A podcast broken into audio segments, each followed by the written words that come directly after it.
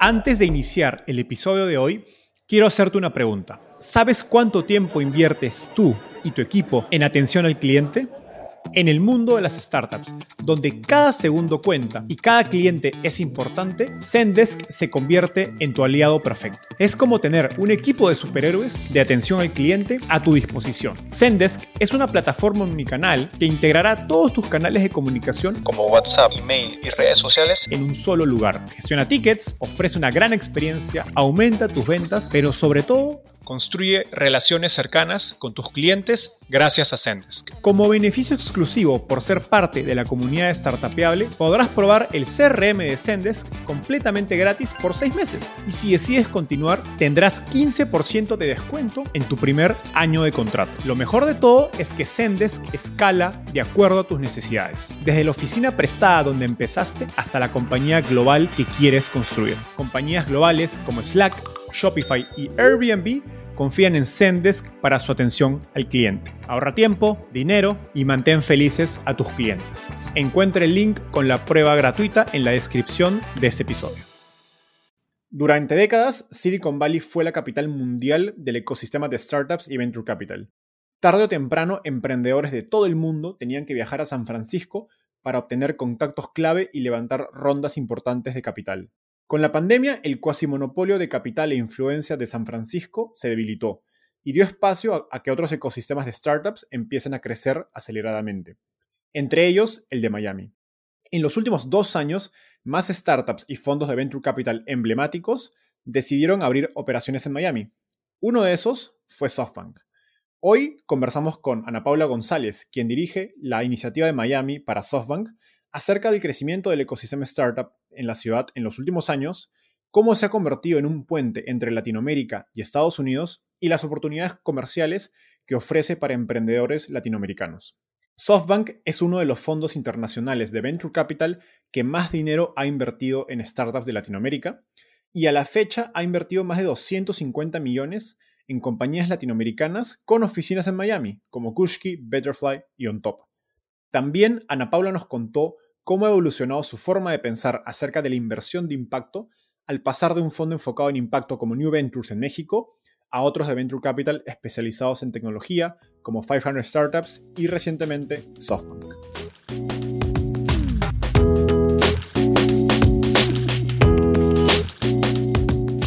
Hola, mi nombre es Enzo Cavalier y soy un convencido de que el emprendimiento en tecnología es una oportunidad histórica para resolver los problemas más urgentes de Latinoamérica.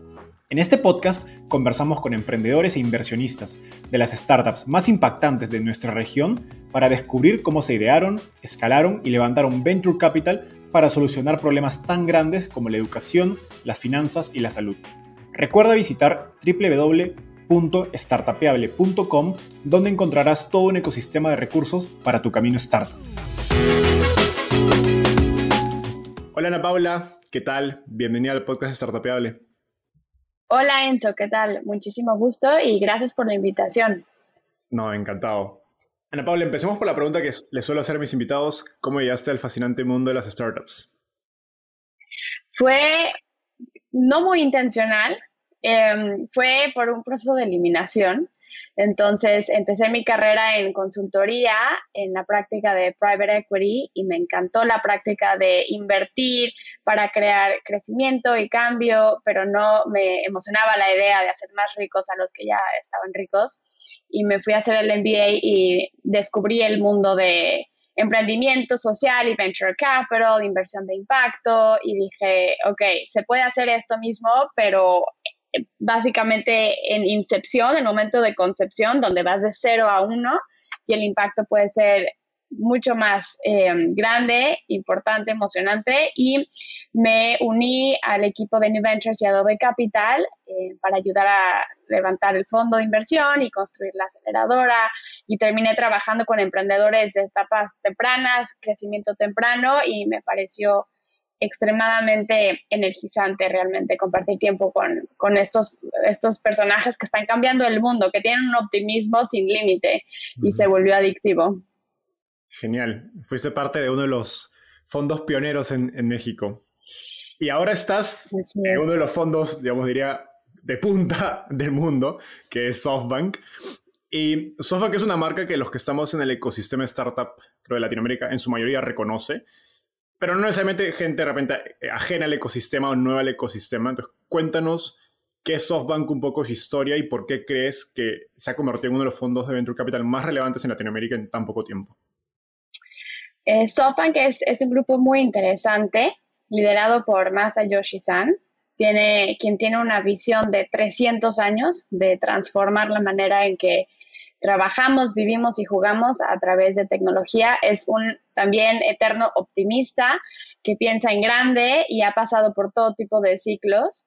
Entonces, bajo su liderazgo eh, se han montado equipos eh, muy interesantes. yo estoy en el equipo con Marcelo Claure, eh, Pablo Pasoni, en donde se, se, conjuga el poder de la plataforma de SoftBank, de los activos, de los recursos de gran magnitud, con un equipo con una mentalidad muy emprendedora, de decir cómo puedo tener un impacto, ¿no? Siguiendo un poco la línea que me ha guiado a mí en mi carrera.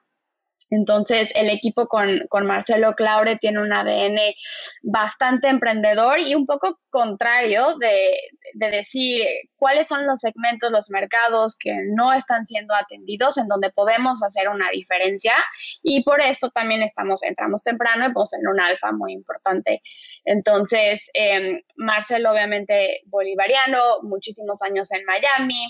Para él, apoyar el ecosistema de Latinoamérica ha sido un proyecto personal muy importante y mm, yo creo que construyó el equipo así alrededor de él y el equipo está, está hecho de personas que creen, que ven oportunidades en donde otras personas no, que están dispuestos a tomar riesgos y, esta es la misión del Fondo de Latinoamérica realmente, ¿no? Em, hay talento, pero la tesis desde el principio fue falta capital y sin si podemos traer el capital que hace falta, esto puede detonar el ecosistema de manera muy importante y dos años después parece que la hipótesis era correcta y ahora hay mucha más atención de fondos de alrededor del mundo que están haciendo inversiones, que están sintiéndose más confortables con tomando riesgos, una región que antes decían no sé ni cómo empiezo a, masticarla. Genial. Ahora, em, hoy todo el mundo habla de, Miami. Em, bueno, quizás un poquito menos ahora en estos últimos meses, pero todo 2021, si uno entra a Twitter o LinkedIn, todo el mundo habla de Miami. Y todo, digamos, cada vez hay más eventos importantes del ecosistema, la ciudad está en tendencia. Pero tú llegaste a Miami hace cinco años cuando no era tan cool para unirte a 500 startups o 500 startups. ¿Cuáles han sido los cambios más significativos que has visto en el ecosistema de startups de Miami en ese tiempo? Es muy interesante yo cuando llegué, yo creo que los que estábamos aquí trabajando por el ecosistema reconocíamos que había activos de valor en este ecosistema, em, pero que no, o sea, y mucho potencial, pero no terminaba de cuajar. Entonces, Miami em, siempre ha sido la capital de Latinoamérica en el mundo corporativo, no en el mundo de startups, tecnología, innovación. Y hay una razón para eso, es un lugar geográficamente muy bien conectado con vuelos, usos horarios, funcionan bien con el resto del mundo excepto con Asia. Eh, y tiene una población muy diversa, muy joven, eh, y la verdad también muy inclusiva comparada con otros centros como San Francisco, Nueva York, en donde sientes que tienes que cumplir con un cierto estereotipo estándar, verte de una manera, comportarte de una manera para ser exitoso. Eh, además, una calidad de vida buenísima, un ambiente fiscal muy favorable y era como un the best kept secret, un secreto como muy bien guardado, que era frustrante para los que estábamos aquí porque decíamos, ¿por qué la gente no reconoce el valor que hay acá? Eh, pero bueno, había gaps muy, había huecos muy importantes, había una falta de talento muy importante, falta de capital dispuesto a tomar riesgo muy importante. Decíamos, bueno, vamos trabajando poco a poco, vamos tirando hilos, ayudamos a este emprendedor a crecer, con, eh, atraemos talento, pero, pero había una, en el resto de, de Estados Unidos y yo creo que fuera en otros países, si estabas en Miami, había una penalidad eh, por estar basado acá, ¿no? Se pensaba, no eres suficientemente ambicioso si estás en Miami, estás jugando, estás en la playa, te quieres retirar temprano, no, no eres muy serio sobre lo que quieres construir si no estarías en Nueva York, San Francisco, Chicago, lo que sea. Y la pandemia fue em, algo que vino a acelerar el trabajo de desarrollo de ecosistema. Entonces, los ecosistemas, yo pienso, se desarrollan como curvas exponenciales. Hay mucho trabajo de campo, mucho trabajo de desarrollar, eh, de crear buena comunidad, skill sets, crear casos de éxito, pero por mucho tiempo no ves el cambio realmente y de pronto llegas a un punto de inflexión en donde el siguiente paso ya es un paso, es un paso de crecimiento exponencial. Y yo creo que esta inflexión se aceleró con la llegada de COVID porque COVID cambió la mentalidad de muchas personas sobre eh, el trabajo remoto, básicamente. Permitió, dio permiso de decir, bueno, si todos estamos encerrados en nuestras casas y no estamos saliendo al bar, al punto de reunión, al happy hour, a los no, porque emprendimiento, venture capital es mucho de las relaciones. Entonces, si no me estoy relacionando con las personas, porque estoy encerrado en un departamento de dos por dos, en un clima gris, caro, con, con una pared enfrente de mí, cuando con el mismo dinero puedo vivir en la playa, ver el mar, ver el sol y, tener otra calidad de vida. Entonces, hubieron eh, líderes del ecosistema de Silicon Valley y de Nueva York importantes que reconocieron este valor, que se mudaron con sus familias, les encantó y literal empezaban a, tener sus Zooms con, la, con su network en San Francisco, Nueva York, y decían, ¿dónde estás en Miami? ¿Cómo? ¿Qué haces en Miami? Mira, déjame te platico. Ah, bueno, voy a visitarte. Y entonces Em, la comunidad empezó a crecer eh, con, gente, gente de calidad, ¿no? Entonces empezaron a ver gente ancla, los que ya estábamos, los nuevos que tenían mucha credibilidad de otros ecosistemas. Em, y venían más gente y decían, oye, en realidad hay gente de muy buena calidad en Miami y está la calidad de vida muy buena y es también durante COVID, acordémonos que Miami quedó bastante abierto cuando California y Nueva York estaban con mucho encierro eh, y mucha gente le gustó eso y, la vibra en esta ciudad se ha vivido mucho como una vibra muy alegre, donde se están construyendo nuevas posibilidades, eres parte de diseñar un ecosistema nuevo, a diferencia de llegas a, un ecosistema donde ya todo está dicho y hecho y tienes que tratar de encontrar tu lugar. Entonces, se siente una energía muy especial. Yo creo que Nueva York tiene esta energía en, momentos muy importantes. Ciudad de México es una ciudad que tiene esta energía también, donde sientes que todo el mundo está construyendo y las cosas están moviendo rápido y hay ánimo de, crear. Entonces, esto se empezó a crear como em, una bola de nieve, más gente atrajo más gente, más gente, les gustó, se quedaron, firmaron rentas, compraron casas y llegó un punto en donde había una densidad tan importante que ya ya no es pregunta qué haces en Miami, no hay nada ahí, sino, ah, qué cool que estás en Miami, qué estás construyendo, qué está pasando, eh, puedo yo ser parte de esto. Qué interesante esto que, explicas de cómo se desarrolla un ecosistema y que hay un punto exponencial. Yo personalmente me mudo a, Ciudad de México a mediados de 2019 sin... Yo no elegí la ciudad, fue un tema de trabajo y, creo que el mejor momento no pudo haber llegado, pasaron seis meses, eh, un poquito más COVID y de pronto la ciudad explotó en términos del ecosistema startup inversionistas, gente que venía de Sudamérica llevando sus startups para abrir un nuevo mercado, gente de Estados Unidos, de Europa. Entonces, lo era como que muchas fuerzas que apuntaban hacia la ciudad y se sentía un, un, un, ambiente muy, muy, muy increíble donde ibas a un bar, una reunión, etcétera, y podías conocer mucha gente trabajando en tecnología de backgrounds muy diversos, ¿no? Y creo que es algo de lo que nos cuentas. Y yo estuve en incepción del ecosistema de Ciudad de México también. Y entonces hay un trabajo desde el 2004-2005, bueno, yo empecé en 2009, de gente de Endeavor, de New Ventures, de un montón de organizaciones eh, que empezaron desde a picar piedra, ¿no? Y decir, oye, ser emprendedor está cool, es aspiracional, puedes hacer dinero, puedes divertirte.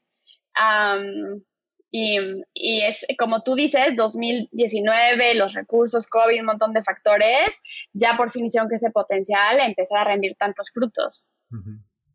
Súper. Ahora, y ya, digamos, ya he escuchado muchos eh, inversionistas, eres tú una de ellas obviamente, emprendedores que dicen que obviamente Miami no está de moda y muchos fondos están apostando, digamos, en la ciudad de verdad, ¿no? O sea, no solo con, con fondos eh, específicos para Miami, capital, sino incluso moviendo sus oficinas, Founders Fund, creo que es uno de los más, más eh, abiertos o públicos acerca de eso. Cuéntanos un poco más de, de, estas tendencias de las que nos hablas en términos del ecosistema de Miami y cómo está generando interés, en particular en, el caso de, SoftBank, ¿no? porque SoftBank también tuvo una iniciativa de Miami, si no me equivoco, tienen un fondo específico a Miami. Cuéntanos un poco de esto y cómo se conecta con estas tendencias que nos has explicado. Bueno, yo creo que y, yo tengo experiencia con 500 Startups ayudando a desarrollar ecosistemas alrededor del mundo, Latinoamérica, Europa, Medio Oriente, Asia, y es, Miami se desarrolló de manera atípica a mi experiencia porque yo había visto los ecosistemas se desarrollaban cuando habían casos de éxito de emprendedores muy grandes, un, un unicornio que tenía una salida de bolsa, tenía un momento de liquidación. Esto pasó este, con Grab en, en sureste asiático, eh, con Karim en el Medio Oriente, y entonces esto detona un evento muy importante donde los inversionistas que ganaron mucho dinero dicen, quiero seguir invirtiendo en esto. Los que se lo perdieron dicen, wow, aquí hay algo interesante que no había visto, quiero ser parte de los emprendedores dicen, mira, él era mi colega, ¿no? Es, tiene el mismo skills que yo, yo también puedo hacer eso. Y luego los que salen de, de del primer unicornio, por ejemplo, tienen mucha experiencia y empiezan a ser emprendedores de segunda generación y tercera, que son mucho más robustos. Y Miami se desarrolló al revés, la verdad, con capital desde arriba hacia abajo y también con mucho lobbying del gobierno de el, mayor Francis Suárez, que tiene un megáfono y resultó ser un campeón muy público, muy efectivo para decir a la gente, oigan, vean lo que tenemos aquí, vengan. Y para SoftBank, SoftBank tenía ya personas del equipo Latinoamérica en Miami desde el 2019 y como mencionaba Marcelo Claure, tiene un, lugar muy especial en su corazón por Miami. Él construyó Bright Star desde Miami, que lo vendió a SoftBank y es así como se incorpora a la firma.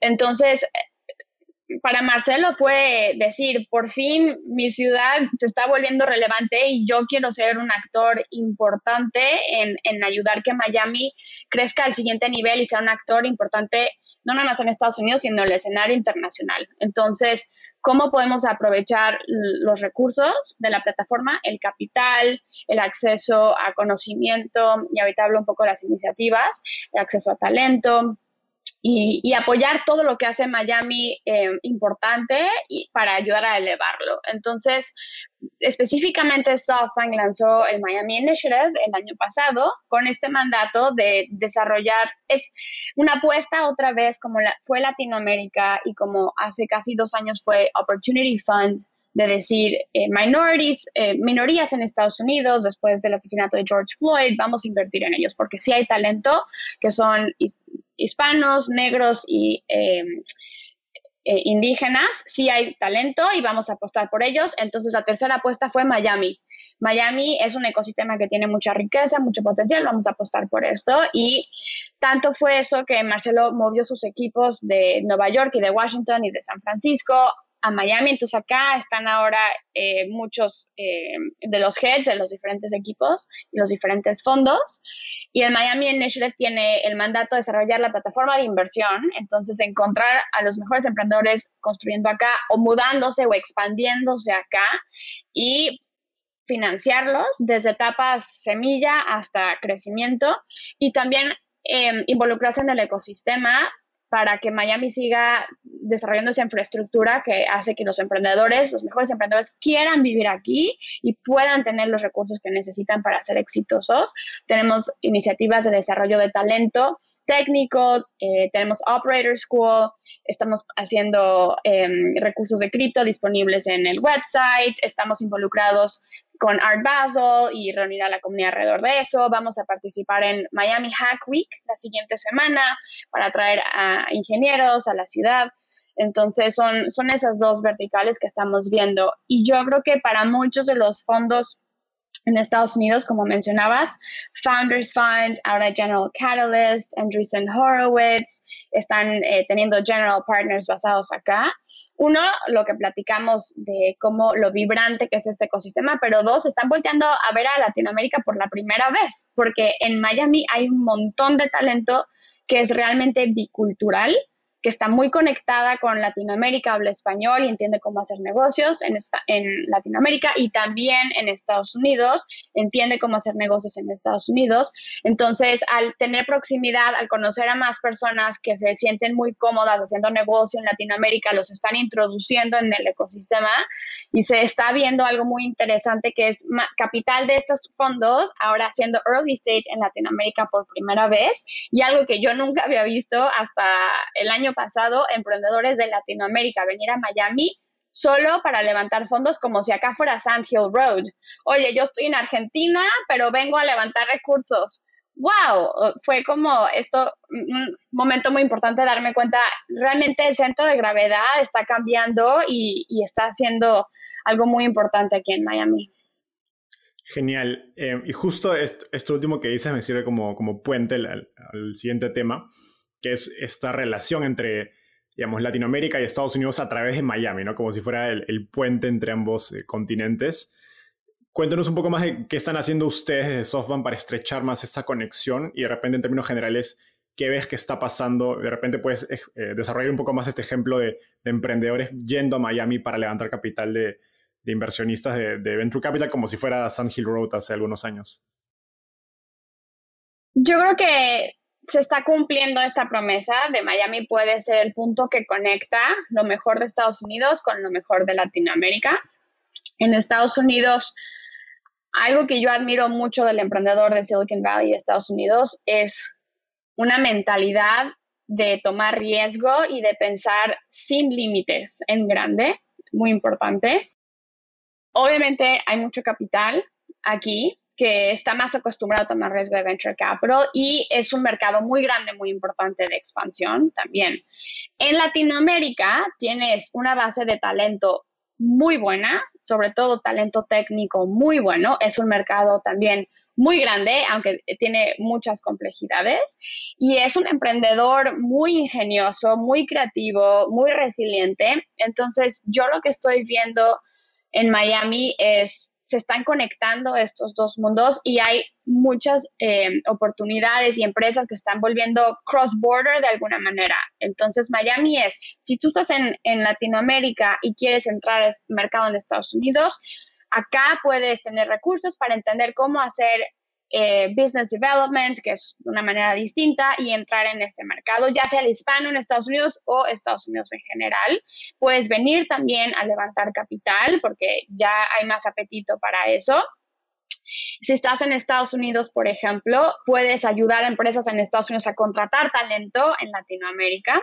Puedes ayudar en todo este tema de las remesas a través de las nuevas tecnologías, eh, de blockchain. Eh, puedes ayudar a gente en Latinoamérica a tener acceso a oportunidades de inversión en Estados Unidos. Y todos estos son ejemplos que yo ya estoy viendo y muchas empresas que hemos invertido que hacen eh, estos temas. Entonces, nosotros ¿qué estamos haciendo, eh, hemos invertido en empresas que hacen cross-border, por ejemplo, OnTop AI, son los colombianos que se mudaron a Miami y están conectando eh, talento y wallets entre las dos regiones. Em, y también tenemos emprendedores que invertimos cuando estaban en Latinoamérica y están entrando al mercado en Estados Unidos. Entonces, están mudándose acá y los estamos ayudando a conectarse con este ecosistema. Y otro ejemplo, por ejemplo, invertimos en Atom Finance, que estaban en Nueva York y están, son como una terminal de Bloomberg, pero más demo, democratizada.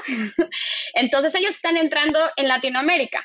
Entonces se vinieron a Miami y los estamos ayudando a hacer esto.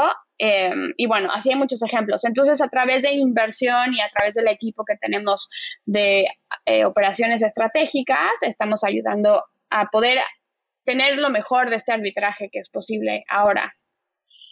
Genial. No, de hecho he leído que, digamos, tres compañías que son conocidas de ustedes en Latinoamérica, Betterfly, que justo tuvimos a, Eduardo en el, podcast hace unas, hace unas semanas, el Okushki y On Top, creo que estas tres que son bastante grandes han abierto oficinas en, Miami. Ahora, em, nos has hablado de, digamos, de levantamiento de capital, de business development, contratar talento. ¿Dónde ves la mayor oportunidad eh, en Miami para fondos latinoamericanos, independientemente de que levanten capital de SoftBank o otros fondos que estén allá? ¿Y cómo les recomendarías aprovecharlas? Yo creo que Miami hace sentido para un emprendedor latinoamericano en los siguientes escenarios. No siempre, no, no, no es para todo el mundo, es una inversión de tiempo, no todo el mundo es visa, migración, todas estas cosas no son sencillas, ¿no? Pero ¿cuándo hace sentido? Si tienes una operación en distintos países ya de Latinoamérica, Miami es un muy buen hub, solo logísticamente, para poder estar brincando de país a otro país y, tener una operación centralizada acá. Después, levantamiento de capital más sofisticado y tal vez con eh, deeper pockets, con, mayor capacidad de hacer follow-on y tal. Eh, hay muchos fondos en Estados Unidos que pueden hacer esto. Entonces, venir a, Miami, tener una presencia acá, puede ayudar a los fondos a que digan, a, sentirse más cómodos, ¿no? Decir, bueno, tienen un pie en Estados Unidos, entienden la manera de hacer negocios acá, tienen un nivel de sofisticación como emprendedores que es importante, eso puede ser útil. Y la expansión de mercado también. Eh, acá hay, hay gente que hace business development, que hace, bueno, fundraising, hablamos de eso, que es, es muy buena, que tiene o mucha experiencia en Latinoamérica y que está buscando eh, mundo, entrar a un mundo de startups y que puede ser muy bueno para ti, pero se quieren quedar en Estados Unidos, o realmente, como decíamos, el proceso de ventas de B2B sobre todo es muy diferente en Latinoamérica que en Estados Unidos. Entonces aquí tienes muy buen talento para esto. Si quieres entrar en el mercado de Estados Unidos, contratar a estas personas eh, para expandir el mercado. Entonces yo creo que talento... Eh, técnico, talento eh, de operaciones, talento, eh, siempre tienes que tener gente on the ground si tu mercado principal es Latinoamérica, pero hay ciertas funciones, puestos directivos, puestos más especializados, que puede ser interesante tenerlos acá en Miami. Genial. Ahora, ya para terminar este tema, me gustaría hacer doble clic en fundraising.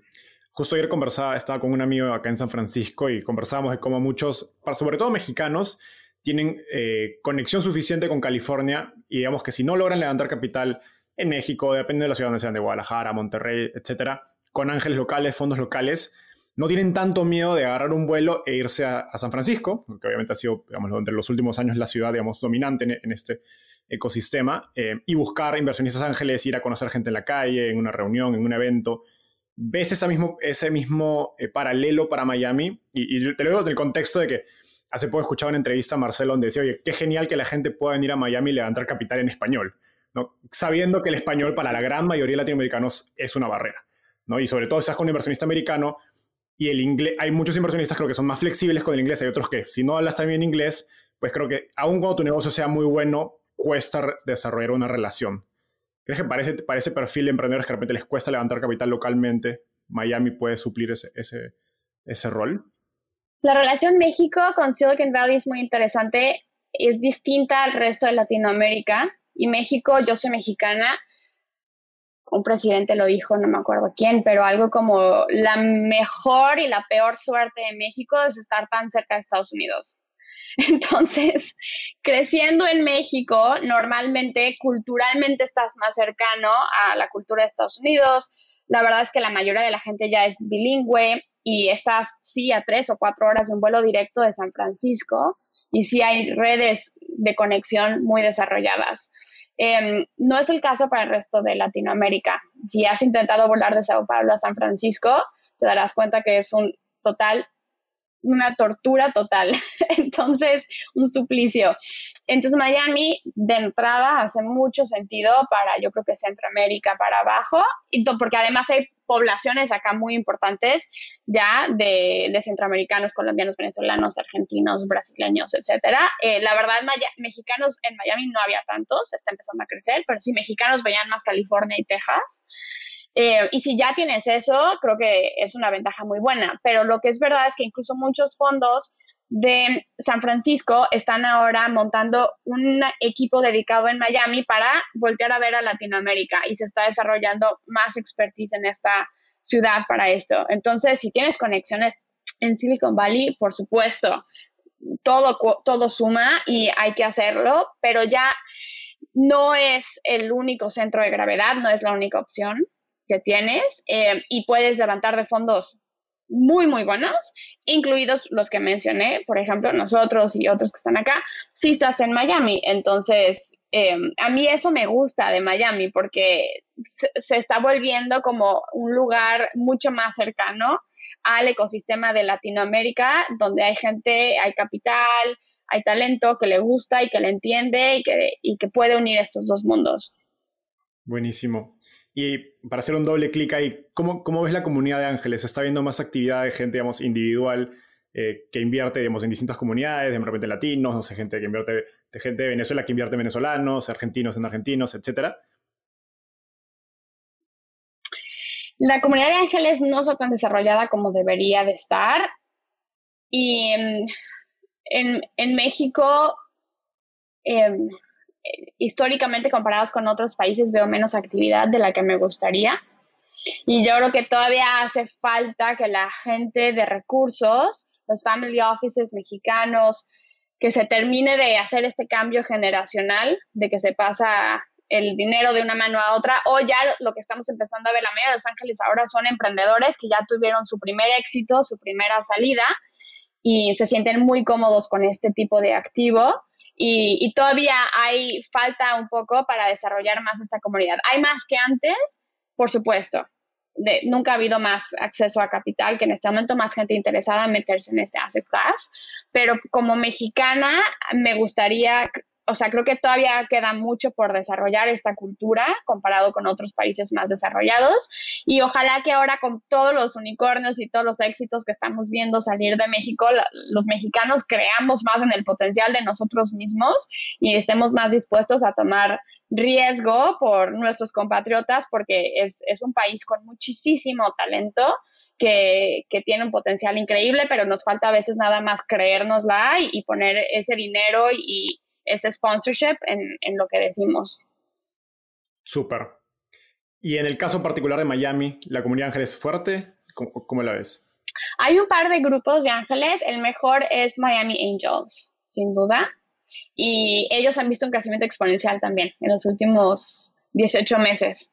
Em, hay muchísimos latinoamericanos, sin duda. Lo, lo chistoso es que porque como Latinoamérica ha sido tan volátil, la gente que tiene dinero, que sale de Latinoamérica y viene a Miami, busca meter sus inversiones en dólares para sentir que tienen seguridad, porque dicen, yo ya tengo mi negocio en Latinoamérica, en donde tomo un montón de riesgo país, y lo que quiero es diversificar y quiero que cada dólar que puedo traer a Estados Unidos se quede para mis nietos. Entonces, em, esto es una mentalidad que, se tiene que estar cambiando. Como decíamos, eh, ahora mucha gente haciendo mucho dinero con em, empresas muy exitosas en México. Entonces, em, yo creo que esto es, es, como decía, es un proceso, pero hay mucho más. Entonces, sí hay, pero no es tan fácil eh, como en Silicon Valley todavía. Pero de todas maneras, los ángeles de Silicon Valley no volteaban a ver tanto México ni Latinoamérica. Entonces, yo creo que lo que hay es bueno. Buenísimo.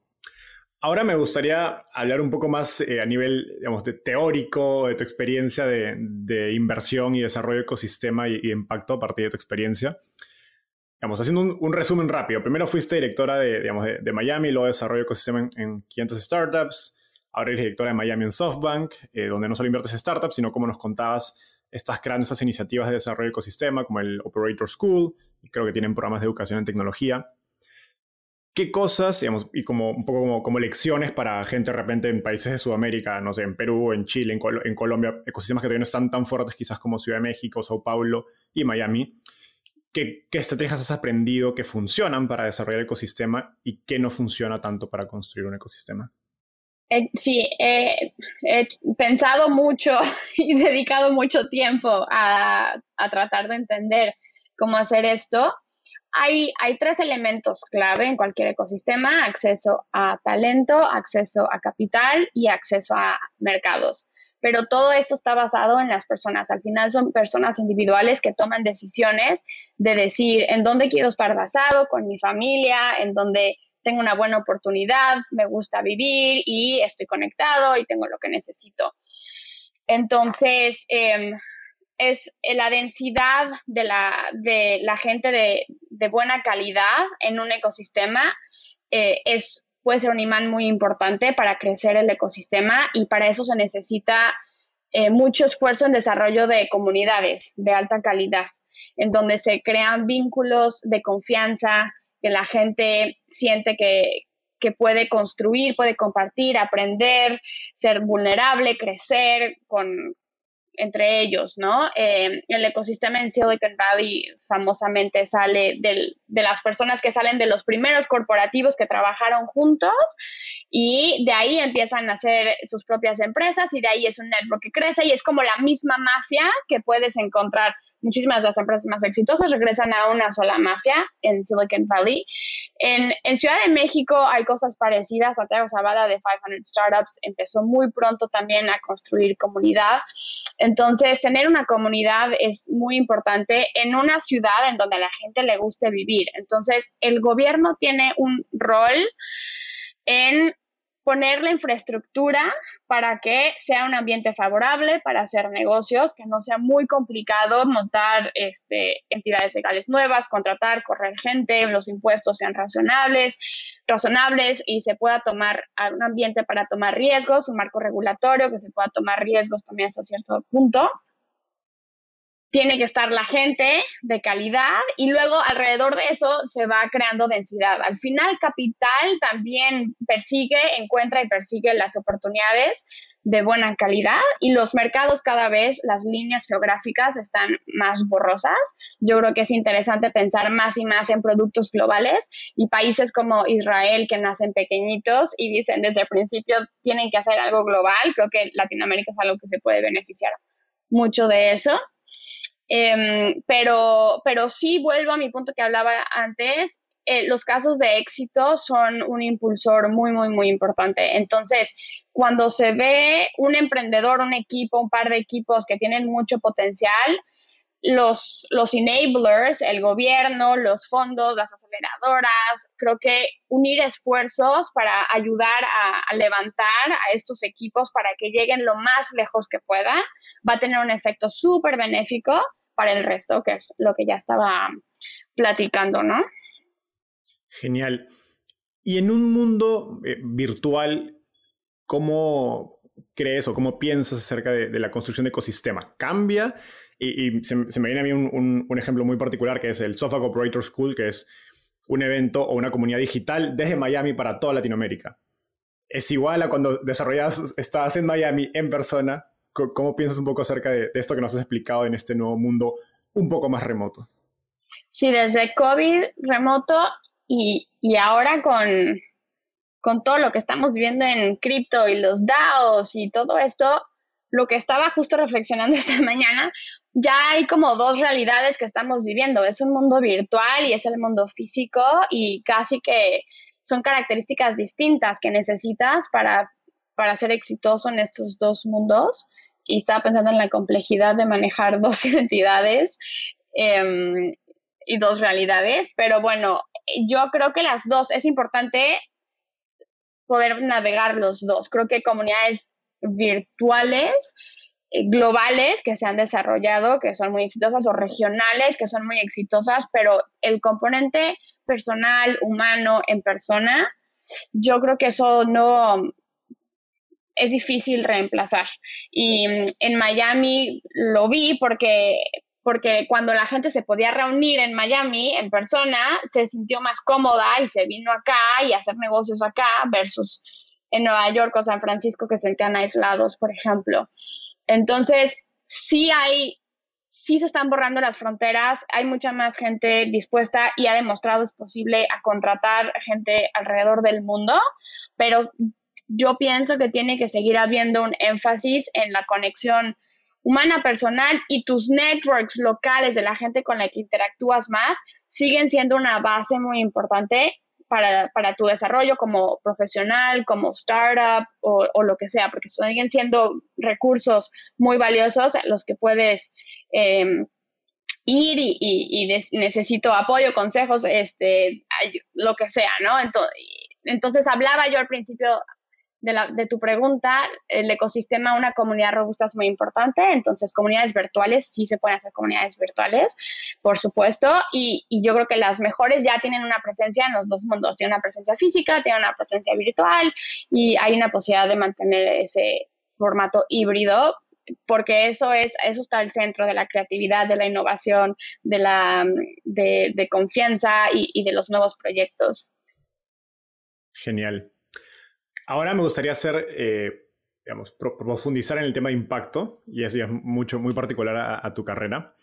Antes de SoftBank y, y 500 estuviste en New Ventures, que es un fondo de, impacto en México, y sé, a través de personas con las que conversé para preparar esa entrevista, que siempre ha sido muy vocal acerca de la inversión de impacto. Eh, cuéntanos cómo ha evolucionado tu forma de, pensar acerca de, de, invertir en impacto al pasar de un fondo exclusivamente enfocado en impacto a, otros de, Venture Capital con una mirada un poco más, digamos, amplia? Es una muy buena pregunta. Mi conclusión y ahora lo que me guía es impacto solo funciona si tiene un componente tecnológico y crece em, en un mecanismo de mercado. Entonces necesitas en, el pasado trabajé con emprendedores que tenían muy buenas intenciones, y, pero tenían un impacto al final tal vez muy pequeño, que no eran tan eh, enfocados en objetivos financieros, pero más de impacto. Entonces, la única manera en que impacto funciona y escala es si tú tienes una startup que, que, ve el problema que estás resolviendo, el problema social o el problema económico, como una oportunidad de mercado, tal cual, y quieres construir un negocio que va a poder ser financieramente exitoso, rentable y crecer, porque solo así levantas capital que necesitas, solo así atraes talento que necesitas también. Entonces, la mejor ecuación es cuando hay, y yo creo que la tecnología también está permitiendo resolver muchos de estos problemas que antes no eran posibles o eran más difíciles o no eran rentables. Entonces, a través de tecnología, eh, mejoramos la distribución de productos y de servicios. Por ejemplo, por el, tema de inclusión digital es tan, tan importante ahora porque lo vimos en COVID. A través del Internet tienes acceso a educación, tienes acceso a telemedicina, tienes acceso a servicios financieros em, y demás, ¿no? Entonces, mi tesis ha evolucionado en ese sentido y lo que ahora yo busco es em, emprendedores que, sean capaces de, de verlo como una oportunidad de mercado y que quieren hacer un negocio que va a hacer dinero y oportunidades para todos al mismo tiempo que tienen una misión eh, importante.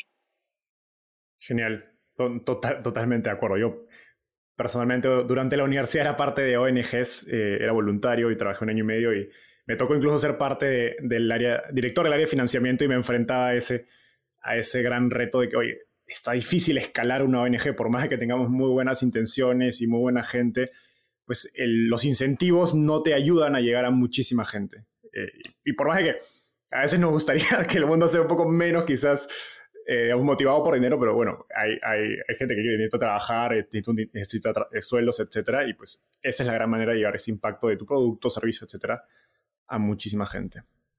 Y hay, y, y hay problemas que no se pueden resolver todavía con productos y servicios con mecanismos de mercado, pero hay muchos que sí, entonces, ¿por qué no aprovechar todo el talento y todo el capital que está allá afuera, que quiere hacer cosas nuevas, que tengan sentido para resolver estos problemas, para hacer dinero y para darle a la gente mejores oportunidades?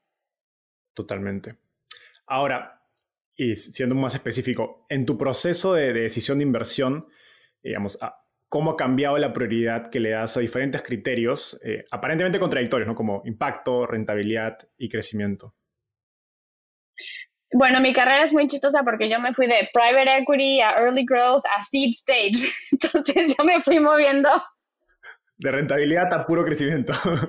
Y, y, y, de, y de esquemas en donde, por ejemplo, la gente no importa tanto porque ya es una maquinaria que anda sola y que puedes cambiar el management entero.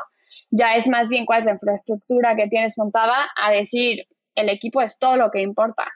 Entonces, para mí, realmente eh, siempre el criterio más importante es el equipo, porque un buen equipo, hay tres cosas, equipo, la idea, el producto y el mercado, un poco, ¿no? Y luego el fit entre cada uno de estos, pero mi pensamiento y, se ha comprobado, yo creo, es, em, bueno, yo lo he comprobado en mi experiencia, el equipo le va a dar la vuelta a una idea mala regular, a una buena, a un mercado si no está funcionando a otro, pero una idea muy buena con equipo que no es tan bueno, se va a quedar sin avanzar mucho. Entonces, todos los aspectos son importantes. Yo ahorita, desafortunadamente, no tengo mandato de impacto, no es algo que estoy midiendo, es algo que me apasiona y lo veo con mucho más interés.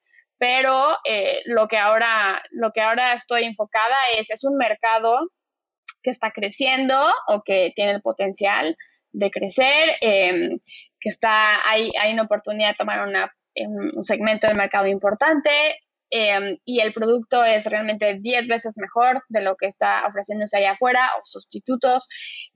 Y lo más importante, el equipo, ¿no? El equipo sabe lo que está haciendo, se, se siente muy motivado con esta misión, tiene los skill sets, eh, son enfocados, saben construir equipos alrededor de ellos, saben reunirse de, al, con, llenarse de advisors alrededor y gente que escuchar y gente que los puede ayudar.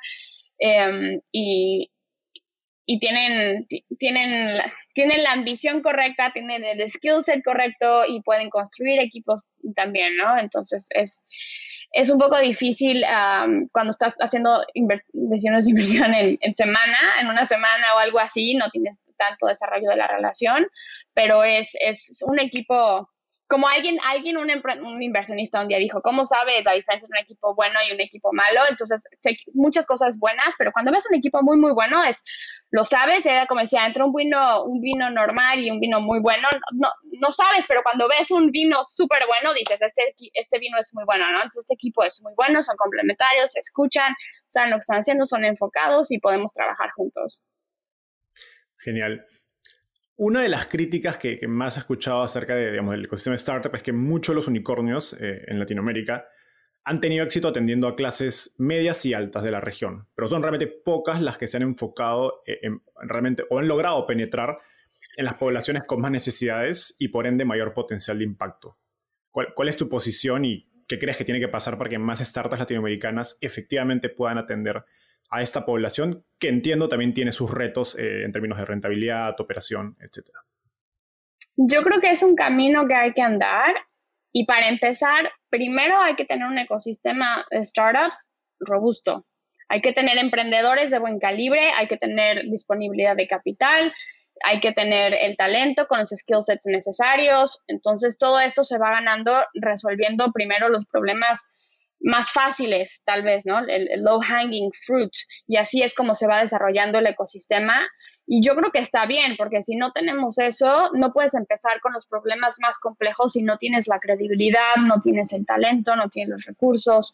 Entonces, em, empezar a tener un, un ecosistema desarrollado es, es muy importante. Y una vez que yo creo que las cosas como que más los low hanging fruits estén resueltas, yo creo que va a haber espacio para mayor complejidad, ya con muchos aprendizajes, decir, ok, ahora cómo voy a la última milla, ahora cómo bajo a la base de la pirámide, ¿no? Pero ya tengo un producto que conozco, que funciona, cómo lo adapto, cómo lo hago más... Em, más barato, cómo hago la distribución final, eh, cómo, cómo puedo agregar valor a este último segmento. Entonces, yo creo que está bien, no hay que perder el enfoque hacia dónde vamos, pero, pero una cosa no puede pasarse en la otra.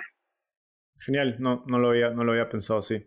Y tiene, tiene mucho sentido el hecho de que para mucho, y creo que incluso lo, lo haces pensando en las fuentes de capital, mucho el capital, sobre todo las empresas más grandes, ha venido de Estados Unidos. Creo que pichar esas oportunidades que atienen a la base de la pirámide son más complejos, que de repente incluso son más locales a Latinoamérica, sería, va a ser mucho más difícil si empezamos por eso y si tenemos emprendedores que ganan, como dices, credibilidad, tienen realmente un éxito, han construido una compañía muy grande, es mucho más fácil que puedan ir a pitchar, oye, voy a levantar X cantidad de, capital para tener este problema que pues nadie antes ha, intentado, nadie antes ha podido resolver. Y sin, sin esa, esa credibilidad anterior es bastante difícil poder eh, conseguir los recursos para, para poder tratar de hacer estos experimentos que pues tienen mucho más potencial de impacto. Ana Paula, llegamos al segmento final de la, entrevista. Esta se llama ronda de tweets. Básicamente te voy a hacer una, pregunta y me tienes que responder en lo que te tomaría escribir un tweet, es decir, menos de un minuto. ¿Estás lista? Lista. Estoy viajando de Ciudad de México a Miami. ¿Qué libro debería leer y por qué? Bueno, tienes menos de cuatro horas, ¿no? Entonces, estaba pensando Thinking in Systems de Donella Meadows. Me gusta mucho. Es, te ayuda a entender que todo al final es un sistema, tu cuerpo, tu familia, tu organización, tu trabajo, tu sociedad y cómo funciona un sistema, cuáles son las palancas que tienes para para hacer un cambio en este sistema em, y entonces pensar de manera mucho más estratégica cómo puedes cambiar la dirección. Cuando estás pensando en, pues todo al final es, queremos hacer cambios, queremos mejorar cosas, entonces es un framework analítico bastante interesante y profundo de cómo entender las premisas básicas y, y cómo afectar cambio de manera positiva en un sistema. Genial, me encanta esa recomendación. ¿Qué te gustaría cambiar del mundo de las startups en Latinoamérica? yo creo que seguir pensando en grande, seguir pensando en qué puedo resolver más allá de mi país o de mi región, em, que realmente pueda hacer algo de valor a nivel global. Hay muchísimo talento muy técnico, hay mucha ciencia, hay mucho desarrollo y me gustaría ver Em, decíamos, hay una capa de problemas que se pueden resolver de inclusión que son muy importantes, se deben de hacer, pero que haya más innovación original, científica, deep tech, temas de, de, energías renovables y cosas nuevos materiales y cosas así, em, que salieran de Latinoamérica sería increíble. Súper. Finalmente, ¿quién es un emprendedor o emprendedor en Latinoamérica al que crees que debería entrevistar y por qué? Me encanta Andrea Campos de Llana. Em, yo soy Ángela Inversionista, entonces estoy biased, pero la misión que tiene ella me parece muy, muy importante y yo creo que es el, uno de los grandes temas de los siguientes 10 años, em, salud mental, que vamos a enfrentarnos y básico para tener una sociedad em, y todo lo que depende de una sociedad que funciona. Entonces, tiene una perspectiva súper interesante de ver la vida y de pensar cómo puede eh, ayudar a nivel escala a, mucha gente a tener una vida más saludable, con mayor paz, mayor fortaleza, mayor eh, estabilidad, para ser más productivos, más contentos, mejores ciudadanos y yo creo que sería muy interesante que platiques con ella. De hecho, ya le hemos tenido Andrea y fue la verdad un, episodio muy, muy especial, porque creo que su historia personal conecta increíblemente con, con lo que está construyendo y, la manera en que lo ha pensado es muy, muy, muy destacable. Ana Paula, muchas gracias por estar aquí. En verdad ha sido, ha sido un gusto conversar contigo y conocer a profundo todo lo que está pasando en Miami. Pueden seguir a Ana Paula en arroba anapauglez para enterarse más de las cosas que están haciendo ahí en SoftBank Miami. Pues founders y están levantando capital. Y Ana Paula nos ha dicho que quizás Miami es un viaje que tengan que tomar. Un gusto. Nos vemos. Gracias. Un gusto.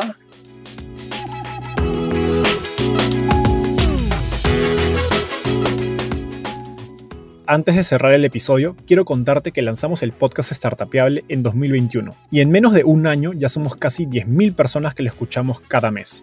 Y quiero seguir creciendo esta comunidad. Por eso, si escuchaste este episodio y te gustó, ayúdanos contándole a un amigo, familiar o colega. Suscríbete y déjanos un review en Spotify o Apple Podcasts. De hecho, me gustaría saber quién eres y por qué escuchas el podcast. Mándame un mensaje sencillo a enzo.startapeable.com o por Twitter a arroba contándome por qué escuchas el podcast Startupiable y cómo te ayuda en tu empresa o trabajo.